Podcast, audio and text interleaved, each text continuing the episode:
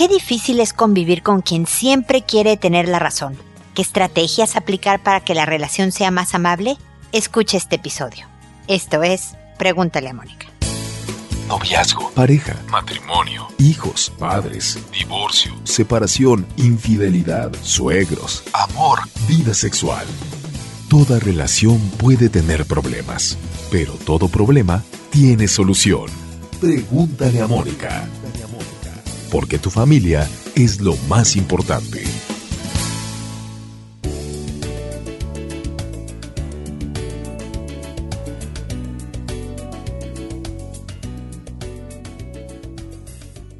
Bienvenidos amigos una vez más a Pregúntale a Mónica. Soy Mónica Bulnes de Lara, como siempre, feliz de encontrarme con ustedes en este espacio que siempre trata de dar herramientas, ideas, sugerencias para construirnos una vida mejor, una vida más tranquila, una vida en la que podamos estar contentos, es decir, satisfechos. Y una de ellas, fundamental, obviamente, son nuestras relaciones con los demás, especialmente con nuestra pareja, con quien convivimos diariamente y con quien interactuamos, involucrados los máximos sentimientos y expectativas posibles, lo cual influye en la calidad de nuestra relación. Y siempre, no, no siempre, todos, la verdad es que todos queremos tener siempre la razón. Nos gustaría no equivocarnos nunca. Si somos sinceros, podemos entender la motivación de alguien que quiere salirse con la suya, ¿no? De no aceptar un error, de no ver este lado defectuoso o imperfecto mío. Entonces, lo primero a una mejor relación es entender que es normal. Por supuesto, lo ideal es que todos también aceptáramos cuando no tenemos la razón, cuando nos hemos equivocado, cuando dimos un dato que no era correcto, cuando de plano cometimos un error, ¿no? Em, sabemos en la vida real que esto no siempre sucede, entonces, ¿qué hacer con la pareja que siempre quiere tener la razón? Mi sugerencia es que sobre todo lo dejes hablar o la dejes hablar muchas de las cosas que sucede cuando discutimos con alguien es que el tema nos irrita con toda razón, ¿eh? No eres de plástico y entonces no está aceptando su error, es evidente que metió la pata y qué coraje nos da, ¿no? Nos enojamos muchísimo de que el otro, no, lo que pasa es que si yo grito es porque tú eres así y eso está...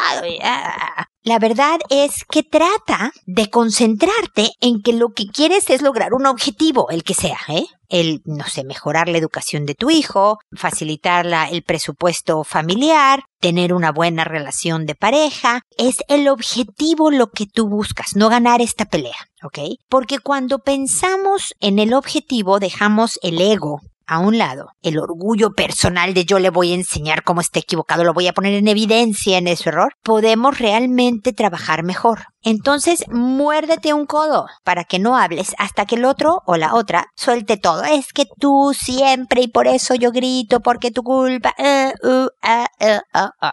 Y una vez que haya terminado, le puedes decir, ¿ya terminaste? ¿O tienes algo más que decir? No, porque tú... Ok, ya terminaste. Va a llegar un momento en que te diga, sí, ya terminé. Empieza siempre con algo constructivo, algo positivo. Creo que tienes la razón cuando dijiste tal cosa, ¿no? Le vas a bajar la defensa. Ya sé que cuesta decir, pero si él no acepta sus errores, si yo le doy la razón, va a hacerse más poderoso. No, esto es estrategia comunicacional, estrategia en relaciones interpersonales. Esto es inteligencia emocional. Necesitas ablandar, si se vale el término, a tu oponente para que esté más receptivo. Lo que tú quieres es lograr que algo te escuche. Pero si tú te sueltas con que ahora me toca a mí, nadie se oyó. Se van a ver desahogados los dos, gritándose perfectamente, pero nadie se escuchó y todo volverá a ser lo mismo. Entonces, si quieres cambiar una estrategia, sabiendo que estás luchando contra ti mismo, ¿ok? Le dices, eh, esto que dijiste creo que tiene razón, voy a trabajar en esto, yo quisiera que tú trabajaras en esto. Me estoy explicando, creo que esto es lo que a mí me cuesta trabajo cuando tú me hablas así o cuando hiciste esto o cuando tal. Si el otro otra vez vuelve a respirar profundamente y trata de encontrar el camino de conexión a algo, no le sueltes todas, no le sueltes 10 años de relación con faltas y errores porque no te va a oír nada, se va a poner más a la defensiva. Escoge una y concéntrate en esa. Ojalá que veas los resultados. La verdad es que se logran. Hay huesos más duros de roer. Si tu pareja es una persona difícil, tú ya lo sabes por adelantado y te vas a topar con mucha pared. Y cuando creas que has avanzado dos pasos, algún día vas a retroceder tres y hay que seguir en el camino. Pero finalmente, si tu estrategia es el objetivo y no el ponerlo en su lugar, creo que podrás ver graduales, ojalá no tan pequeños, frutos de esta forma de la inteligencia emocional para el mejoramiento de tu relación de pareja.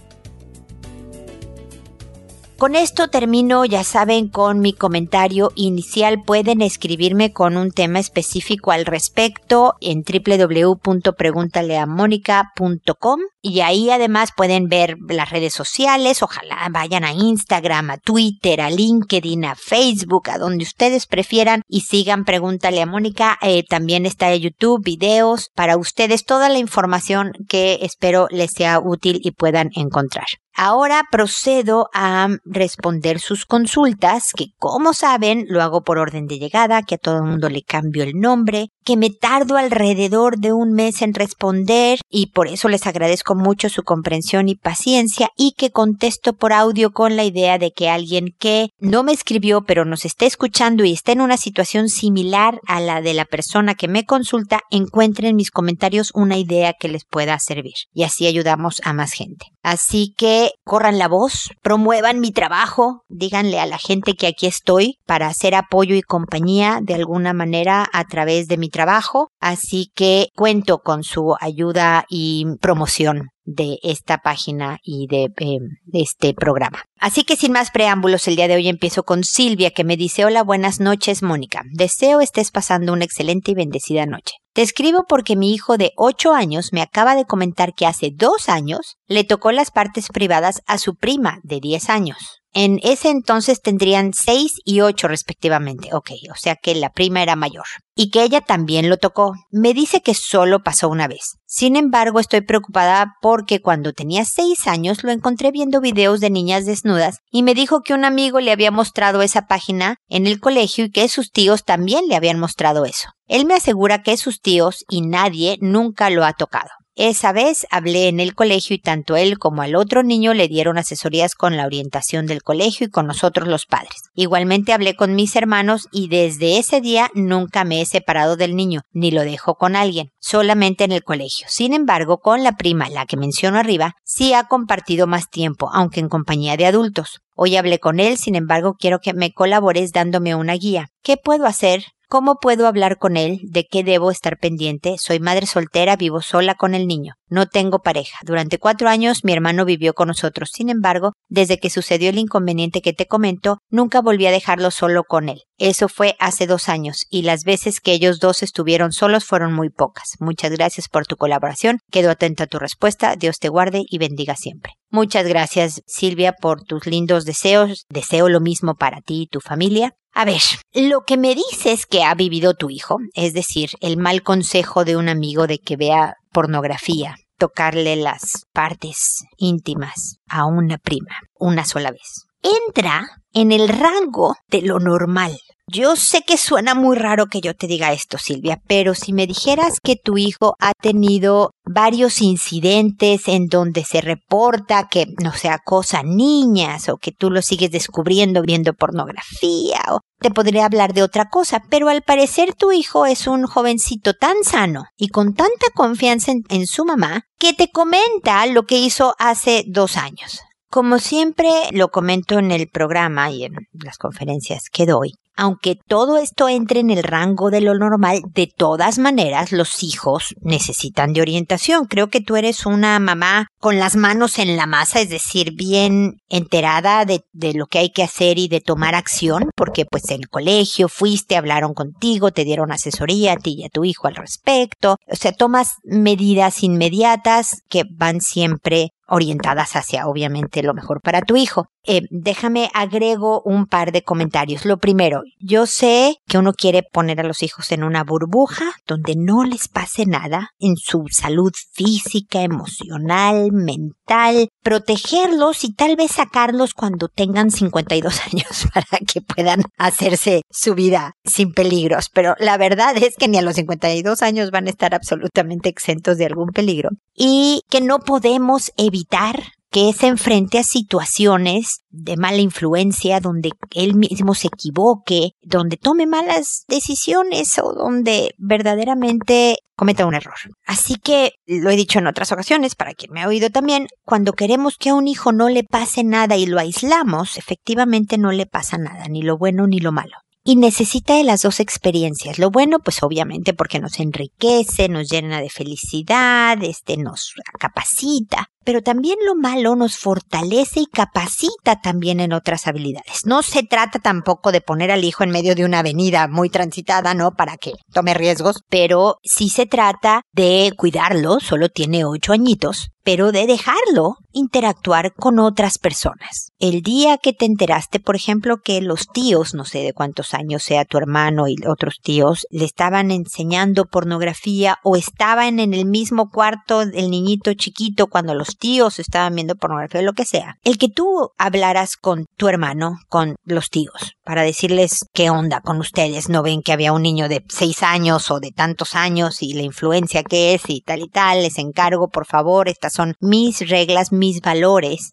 y por lo tanto estén de acuerdo ustedes o no, espero que las respeten como yo respetaría sus propios valores y, o sea, como cuadricularles las reglas del juego, ¿no? Explicarles bien de lo que se trata. Con la primita lo mismo, esta niñita tiene dos años más, estaban experimentando el día en que estaban tocándose sus partes, a lo mejor en la curiosidad despertada por estos mismos videos que estaban viendo, pero decirle a la prima con toda tranquilidad y buena onda y cariño y todo, esto no se hace ni por ti ni por él, emocional y físicamente, y no quiero que se vuelva a repetir en mi casa. ¿No? O sea, las reglas a los externos con mucho amor y respeto se deben de decir claramente para que todos sepan que estás enterada y que estás tomando una cariñosa pero firme acción en favor de tu hijo, pero de todos los demás también. ¿ok? Y después a tu hijo, que por lo que veo tienen una abierta comunicación y con confianza porque te cuenta cosas, seguirle diciendo cómo van a venir diferentes etapas en su vida y cómo estas etapas pueden traer ideas o curiosidades diferentes que él va a tener que controlar, que cuando no sepa cómo controlar alguna que venga contigo y que tú le darás ideas y que si a ti no se te ocurre porque tú eres mujer y él es hombre, vas a buscar al abuelo, al tío, al, a la persona de sexo masculino como él que comparta tus valores, bien importante Silvia, para darle un consejo de hombre a hombre. Siempre cuento la anécdota aquella de mi hijo, creo que tenía 11 años, cuando un día llegó y me dijo, ¿ya qué hora llega mi papá, mamá? No, pues yo creo que como a las 8, hijo. Por, es que tengo una pregunta. Hijo, mi programa se llama Pregúntale a Mónica, por favor, pregúntame, hijo, ¿en qué puedo yo servir? Me dice, no, mamá, tú no tienes esas partes. Me quedó claro que era un tema masculino que él se sentía más cómodo o por lo menos más comprendido con alguien de su mismo sexo. Entonces, ah, ok, hijo, le voy a avisar a tu papá cuando llegue que quieres hablar con él o si tú te acercas y le dices, perfecto. Y hablaron ya, el marido me dijo que era X tema, que no importaba tanto, que, ¿no? Típico de niñito de 11 años y chao, pasó. Pero el punto era ese, ¿no? El que no puedes tener tú todas las respuestas o que él mismo sepa que si no se siente cómodo contigo, que tú también te puede decir eso, mamá no, no quisiera hablar de este tema contigo y que buscarán hablando, oye, ¿qué te parece tu tío Juan para estas cosas? Sí, pues mi tío Juan sí, o no, mi tío Juan no, prefiero mi tío Miguel. Y que tú antes hables con Miguel y le digas, mira, estos son mis valores. Tú dale un consejo hombre a hombre, pero recuerda cómo estoy queriendo formar a mi hijo y por lo tanto te encargo. ¿ok? Cuéntame si crees que sea algo contable, algo que no traicione la confianza, algo que obviamente no signifique que mi hijo esté en un riesgo de alguna manera, porque si está en un riesgo, tú debes, tienes el derecho, Silvia, de saber. Y listo. Entonces, lo que te puedo decir yo es, conserva esta calidad de comunicación con tu hijo, manténla abierta, tranquila, sin escándalos, sin que verdaderamente vea que te alteras, aunque un día te cuente algo que verdaderamente te dé vuelta al corazón o al estómago o lo que te sorpresa, tú trata de mantener la calma y, todo con él. Ya en la privacidad de tu cuarto te desahogas, pero que él vea que contigo puede hablar de todos los temas, incluso, Silvia querida, para decirte, ah, mamá, esto no lo quiero hablar contigo. Y que no va a haber, pero como si soy tu madre, todo el chantaje emocional, sino que verdaderamente su apoyo, su guía, su líder en cuanto a la formación para ser un buen adulto. Silvia, sabes que podemos estar en contacto para más consultas de este tema o cualquier otro que quieras comentar, ¿ok? Gracias por escribirme. Ahora es el turno de Tabata, que me dice, soy hija de la persona sobre la que consulto. Es mi madre. Es el caso de una mujer que vivió 45 años casada y que enviudó. Hace dos años. Han pasado estos dos años tranquilos pero con mucha pena. Siento que cada vez mi madre está más desencantada de todo. Tabata, sé que me estabas buscando para una consulta personal para que viera a tu mamá. Te mandé un correo. Espero que podamos coordinar la forma de apoyarla, pero como oíste al principio, busco ser apoyo para personas que estén en un caso similar y por lo tanto también creí oportuno leer tu consulta porque alguien más puede estar viviendo lo que tú estás viviendo como hija de una madre en la tercera edad viuda. Tienes la tranquilidad, mi querida Tabata, de que no te llamas Tabata, de que nadie sabe quién eres y por lo tanto tu identidad está protegida, que es parte de lo que busco en el programa. Pero yo te quiero hablar de dos formas. Una como orientada hacia lo que tu mamá pudiera encontrar como un chispazo de vida y otra como tú como hija. La verdad es que esto es parte de la vida. Perder a la pareja, qué maravilla que vivieron 45 años juntos y que a pesar de que pasó hace dos años que perdiste a tu papá, ella sigue tristeando la falta que le hace. Pues imagínate, apenas van dos años de 45 años, la mayor parte de su vida estuvo con este hombre y debe de dejar un enorme vacío en su vida y además una enorme ocupación porque la pareja es un trabajo. Es, ver, no hablar de qué te vas a poner o qué vamos a comer o ya te dormiste o toma tus medicinas o los hijos, fíjate que pasó esto y demás y de repente se le acabó el qué hacer. Entonces, por una parte está tu aprender sobre lo que viven las personas en esta etapa. ¿No? De tercera edad, de mucha dependencia, de muchos miedos, independientemente de que sea viuda, da, la vejez da mucho miedo, no sientes el paso tan seguro, te engaña tu memoria, sabes que desgraciadamente hay mucha gente en el exterior que pudiera querer aprovecharse y también la gran mayoría de la gente que busca ayudarle a una viejita a cruzar la calle, le ofrece el asiento, le, le ofrece una mano de apoyo cuando hay un paso inseguro y demás, ¿no? Pero aprender y aceptar esta nueva etapa de tu pero al mismo tiempo cuidarte y dosificarte para que no te impregnes de un ambiente triste y pesado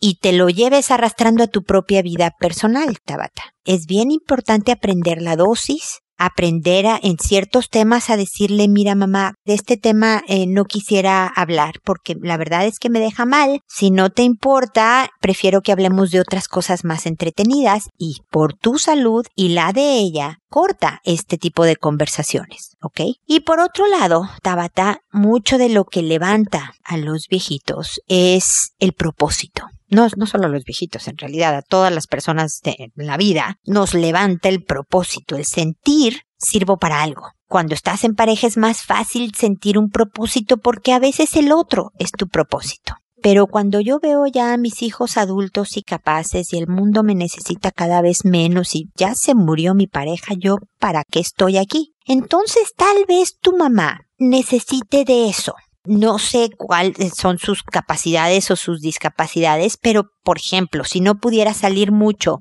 tejer cobijas para bebés dejados en orfanatorios o en, en, lugares de este tipo y que teja varias, pueden ir juntas a comprar los estambres, pueden lo que sea, puede incluso organizarse con dos, tres viejitas y hacerlo en equipo. Y la compañía nuevamente eh, es gran ayuda. La sociabilidad es fundamental para el ánimo también de la tercera edad o cualquier persona. Y luego que ella vaya y las entregue y conviva con los bebés y, o los niñitos chiquitos. O me explico, Tabata, muchas veces una de las cosas que inyecta más energía a los viejitos son los niños pequeños cuidar niños pequeños, atender niños pequeños, hacer algo por niños pequeños, que curiosamente los niños pequeños hacen mucho por los viejitos también, con conversación, juegos y poniéndoles atención cuando nadie más los, les hace caso. Entonces, ve la manera en que ella pueda ser útil. Vean qué le gustaría si ir a algún lugar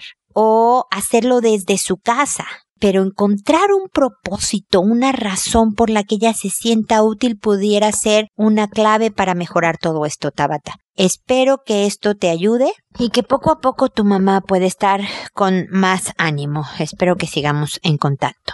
Simoneta, por otro lado, me dice, hola Moni, estoy muy emocionada, lo estoy logrando. Te cuento que Tadeo está buscando casa desde hace mucho y siempre le he dicho que él decida porque si algo sale mal sería mi culpa. Además yo quiero que sea su casa porque en lo personal no le veo mucho futuro a esto después de que mi hijo se mude. Yo sé que falta mucho pero no le veo mucho futuro. En fin, hoy me preguntó algunas ideas y en cuanto le decía algo me contestaba ¿En serio? Yo rápido buscaba otra cosa que decir para atinarle a lo que él buscaba como respuesta, pero llegó el momento en que me preguntó cuántos cuartos y yo tenía toda una lista por decir pero solo pude decir una. Dije, yo con una estoy feliz. Y ¡pum! explotó la bomba. Y me empezó a decir que si nunca más tendremos relaciones, que si Víctor siempre estará a nuestro lado, que si no podrá ver pornografía Víctor cuando sea adolescente, que si no podrá invitar a una chava, bla, bla, bla. Y yo solo contestaba, no sé. No me enojé, me alteré un poco cuando mencionó lo de nuestras relaciones porque ese tema me da risa. Si no tenemos es porque no está en el calendario, porque hago bromas, ese tema siempre ha sido asunto de él que si acaba de comer, que tiene que ser viernes, que si es muy tarde, etc.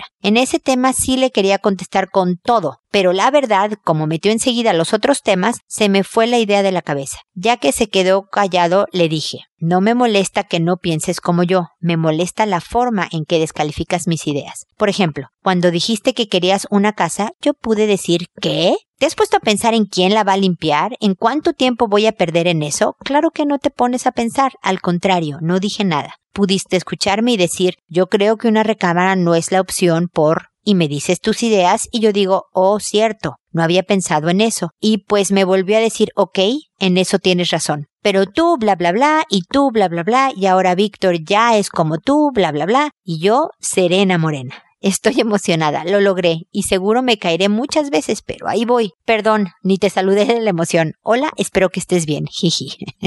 Hola, Simoneta.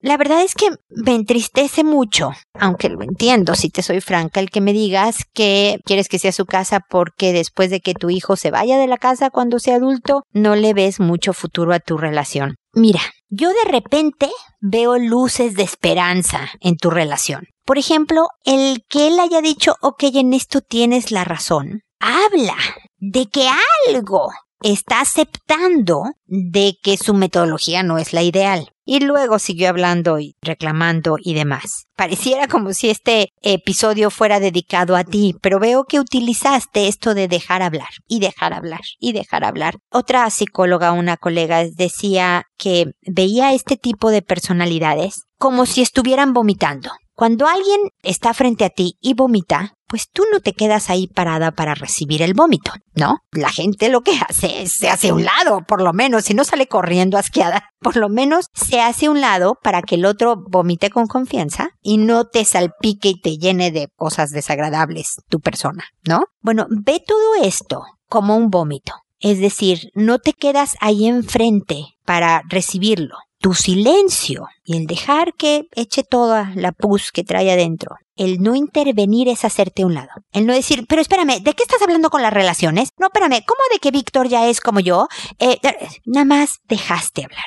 Y lo único que dijiste, pero verdaderamente como una experta en relaciones interpersonales, fue, no me gusta la manera en que me lo estás diciendo. Y fue tan concreta tu participación que no hubo más que darte la razón, Simoneta. Yo sé, y tú sabes más que yo, por supuesto, que te casaste con alguien difícil, muy difícil. pero hasta los huesos más duros de roer se ablandan con la mejor estrategia. La verdad es que será genio y figura hasta la sepultura, como decimos en México, ¿no? Es decir, hasta que se muera de viejito. Tu marido va a ser quien es, pero hay formas que sí puede irse entrenando, siempre y cuando se usen las estrategias correctas. Generalmente la no confrontación, el cariño, la paciencia, la persistencia ayudan mucho, Simoneta, pero entiendo que no siempre él se deja y no tienes por qué bajo ninguna circunstancia quedarte ahí si es una falta de respeto. Me preocupa que me digas rápidamente estaba yo pensando qué le decía para eh, atinarle a lo que él quería oír, porque entonces no es una relación de pareja, es él dominando toda la escena y tú temerosa tratando de evitar la bomba nuclear que al final, como bien dijiste, no se evita. Porque un día va a ser que dijiste un cuarto, otro día va a ser porque el día no estaba tan nublado como tú dijiste que estaba, no vas a saber de dónde va a venir el ataque y esa no es una manera de vivir. Entonces, cuídate, siempre debes de empezar, tu hijo necesita un una mamá emocional y físicamente sana, acepta, que yo sé que eres muy buena aceptando, lo que son tus responsabilidades. Si de verdad con tu marido hay temas que él tiene fundamento, trabajar en lo que él tiene fundamento me parece, voy a decir una redundancia, fundamental me parece, que trabajes en lo que él sí tiene razón, que puede estar dañando su relación de pareja. Pero en todo lo demás, por este carácter difícil y duro que es, cuídate y sigue usando estas estrategias. Como bien dices, no siempre te van a salir. A veces te vas a desesperar y vas a echarle la caballería también diciéndole, pero ¿cómo se te ocurre? Bla, bla, bla, bla, bla, bla, bla. Pero ojalá sean las menos, porque además estos enfrentamientos nada más te dejan lastimada, agotada y también dañando a tu hijo. Así que suerte, fuerza, ánimo. Tú ya sabes que aquí estoy. Soy tu desahogo, eh, soy eh, tu compañera de vida, si se vale. Así que espero que sigamos en contacto y te felicito ampliamente por empezar a usar o continuar usando eh, estrategias que de verdad puedan ayudar a la convivencia familiar tan fundamental para ti, para tu relación de pareja y por supuesto para tu hijo. ¿Ok? Seguimos en contacto. Abril, por otro lado, me dice, hola Mónica, ya llevo años escuchándote y aunque he aprendido muchas cosas, nunca faltan las crisis. Tengo 34 años y de verdad no doy una en el amor y en realidad no sé por qué. Desde que era más joven veía que todas mis compañeras empezaban a salir con chicos y yo no. Tuve mi primer novio a los 16 años y solo funcionó por cuatro meses. Después de eso tardé hasta los 18 en volver a salir con alguien que no me tomó en serio y solo fue un free. Lo mismo volvió a pasar a los 22 años. Salí con unos cuantos chicos, pero nada serio. A los 26 años cometí el error de enamorarme de un hombre mayor y casado, con el que tuve una relación tormentosa de un año por violencia psicológica. Al final decidí terminar esa relación. Desde ahí pasé cuatro años sin salir con nadie. Cuando volví a salir con un chico hace ya cuatro años, me salió la inseguridad. Yo no sé qué quería él. Decía que apenas nos estábamos conociendo, pero desde el primer día ya me estaba besando. Yo quería saber a dónde íbamos. Ya no quería otro free. Así que todo acabó en que él me iba a llamar, pero nunca lo hizo. Hasta este momento no he salido con nadie más. Se me han acercado hombres que son mayores y casados y aunque los he sabido rechazar, no entiendo que tengo que les llamo a ellos la atención y por qué no se me puede acercar un hombre bueno y soltero. Uno que quiera una relación normal y no un free. Hace tres días estaba quedando con alguien para salir y terminó como el otro. Quedó que luego me buscaba y no lo ha hecho. Decidí que si él no lo hacía yo tampoco lo haría. Y hasta este momento me he aguantado, pero es muy difícil para mí. De pronto me desespero. Quisiera tener a alguien con quien compartir mi vida, con quien contar, alguien que me quiera por lo que soy y que me valore. En realidad jamás he tenido una relación normal. No sé cómo se llega a eso. Ya ni siquiera sé dónde conocer hombres solteros. Estoy estudiando idiomas y no hay un solo hombre soltero. No me gusta salir a antros o de noche, ya que es peligrosa la ciudad. Y creo que si alguien se me acerca en la calle, me daría miedo. Mis amigas no conocen buenos hombres solteros y en el trabajo no hay uno solo. No me quisiera quedar soltera toda mi vida y tanta soledad me desespera. Yo no sé qué hacer, ojalá me puedas dar un consejo. Saludos y espero que estés muy bien. Hola Abril, la verdad es que te agradezco que me hayas escuchado por todo este tiempo, ojalá continúes haciéndolo. Mira, creo que te presionas demasiado. Te voy a decir, yo no me acuerdo, bueno, sí me acuerdo a qué edad tuve mi primer novio, pero fue en la prehistoria, así que te voy a dar datos más recientes que son los de mis hijos para que veas que todo se da en su tiempo. Tú, yo creo que Tuviste tu primer novio a los 16, a lo mejor viendo que muchas de tus amigas se habían empezado a los 14 o a los 15 y luego terminaste y, y dos años después, que suenan como muchísimos, no tuviste novio y mira, te voy a dar los tres casos de mis hijos. Mi, mi hijo mayor tuvo su primer novia a los 21 y luego terminó con ella creo que después de un año y dos años después o un año después empezó con otra chica y duró tres años y acaba de terminar con ella. Luego, la de medio fue la que empezó más pronto de mis hijos. Tuvo novio a los 18 años. Duró ocho meses con él y luego a los 23 empezó con el que anda ahorita y es muy feliz. Y el menor, que tiene 22 años, no ha tenido novia. 23 acaba de cumplir, de hecho, el más pequeño de mis criaturas, ¿ok? Yo sé que a todos nos pesa, ¿eh? La verdad es que no te estoy diciendo que mis hijos a lo mejor canturreaban felices al no tener novio cuando todos sus amigos o amigas pues tenían y demás. Podrían haber sentido presión social o ganas de tener a alguien, como no, pues si es parte de lo que esperamos de nuestra juventud y demás. Pero el presionarte provoca el efecto que creo que tú has vivido, el opuesto a lo que estamos queriendo encontrar. El opuesto al yo quiero tener pareja, porque de alguna manera emite señales que los demás detectan de que estás verdaderamente presionada con este tema y a lo mejor no lo cuentes o no se lo digas a la persona con la que estás saliendo, pero se transmiten señales inconscientes todo el tiempo si me has oído por tantos años, sabes de la importancia de una vida social, de una vida familiar, del pasatiempo, de, porque me dicen, mira, estoy estudiando idiomas y tengo amigos y todo, ok, búscate un hobby. Búscate un hobby donde a lo mejor efectivamente haya interacción entre a que haya alguno que otro hombre soltero. Si no, perdóname, en el trabajo me dices no hay ni uno soltero. Bueno, todos los casados tienen parientes. Corre la voz de que estás buscando una persona confiable, agradable, obviamente que no como Oye, no te conozco compañero de trabajo, pero te quiero avisar que estoy en la búsqueda de un hombre, porque eso también es un poco extraño. Pero en conversaciones sociales, incluso con gente del trabajo, transmite tus ganas de conocer a alguien soltero que esté dispuesto a salir para platicar y conocerse. O sea, en buen plan, en sana plan, en, en un plan de amistad inicial.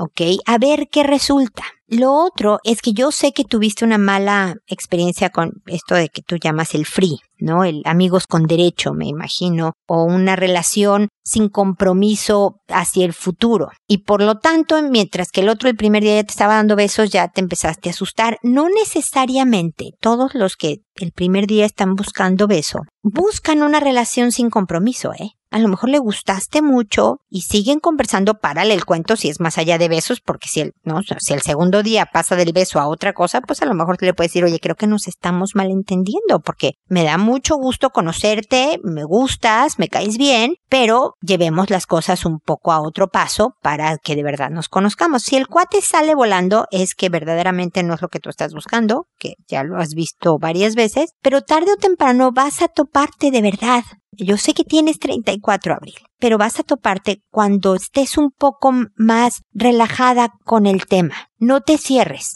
Yo creo que hay gente, sé de un caso que a los 48 años encontró al amor de su vida. No quiero decir que a ti te va a pasar eso, no te asustes, Abril, pero quiero decir, justo cuando no estés buscando, va a llegar lo que quisiera es que el tema no fuera tan pesado para ti. No, no, eso solo lo vas a poder hacer tú. Mi sugerencia real es que incluso si alguien te da, que ojalá no fuera así, pero bueno, te da besos desde el primer día, dale oportunidad a decirle, oye, todo está muy bien, tú también me gustas mucho, qué padre, pero sobre todo cuando intente la segunda, la segunda base, como dicen los americanos, ¿no? Cuando quiera pasar más allá del beso. Ahí sí, oye, todo está muy bien, pero vámonos un poquito más lento para, ¿no? ¿Qué te parece si mañana vamos al cine o qué te parece si hacemos esto para ver cómo reacciona él y demás? Pero no porque te asustes, no porque eh, estés analizando si esta persona es la indicada o no la indicada. Tratar de detectar qué se señales, qué frases, qué actitudes tienes, Abril, que pudieran estar provocando que asustes, por decirlo de alguna manera, a potenciales candidatos, no me sorprende que hombres mayores y casados les resultes atractiva porque ellos sí están buscando ese, ese free, esa aventurilla. Y a lo mejor algunos estén en una horrible relación y por lo tanto estén también buscando compañía y amor. Bueno, si estás casado todavía no es la manera. Primero te separas, luego te divorcias, luego te quedas un rato sin nadie y luego buscas compañía y amor. El hacerlo mientras estás casado no le conviene a nadie aquí entonces, pero no me sorprende que le resultes atractiva para este tipo de hombres. La cosa es que queremos atraer a otro tipo. Entonces, un pasatiempo, Abril. Corre la voz de una manera, a tus amigas puede ser más sincera, con los del trabajo puede ser con más cuidado, pero todos estos casados alrededor tuyo tienen parientes solteros. Luego ve qué señales transmites para ver si puedes dar oportunidad de salir con alguien más sin mayor cosa. Otra última sugerencia antes de terminar contigo y el programa, Abril, es que no tiene nada de malo que tú de repente busques que a alguien diciéndole, ¿qué onda? Íbamos a,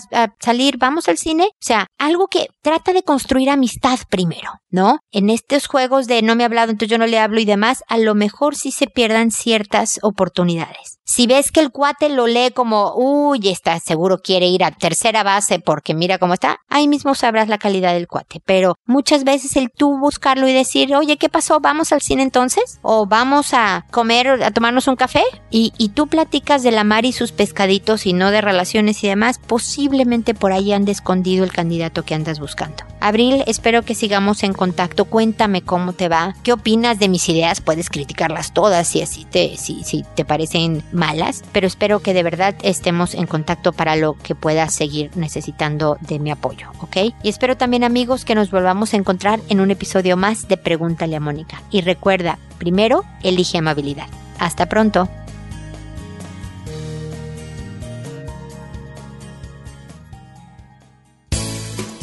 ¿Problemas en tus relaciones?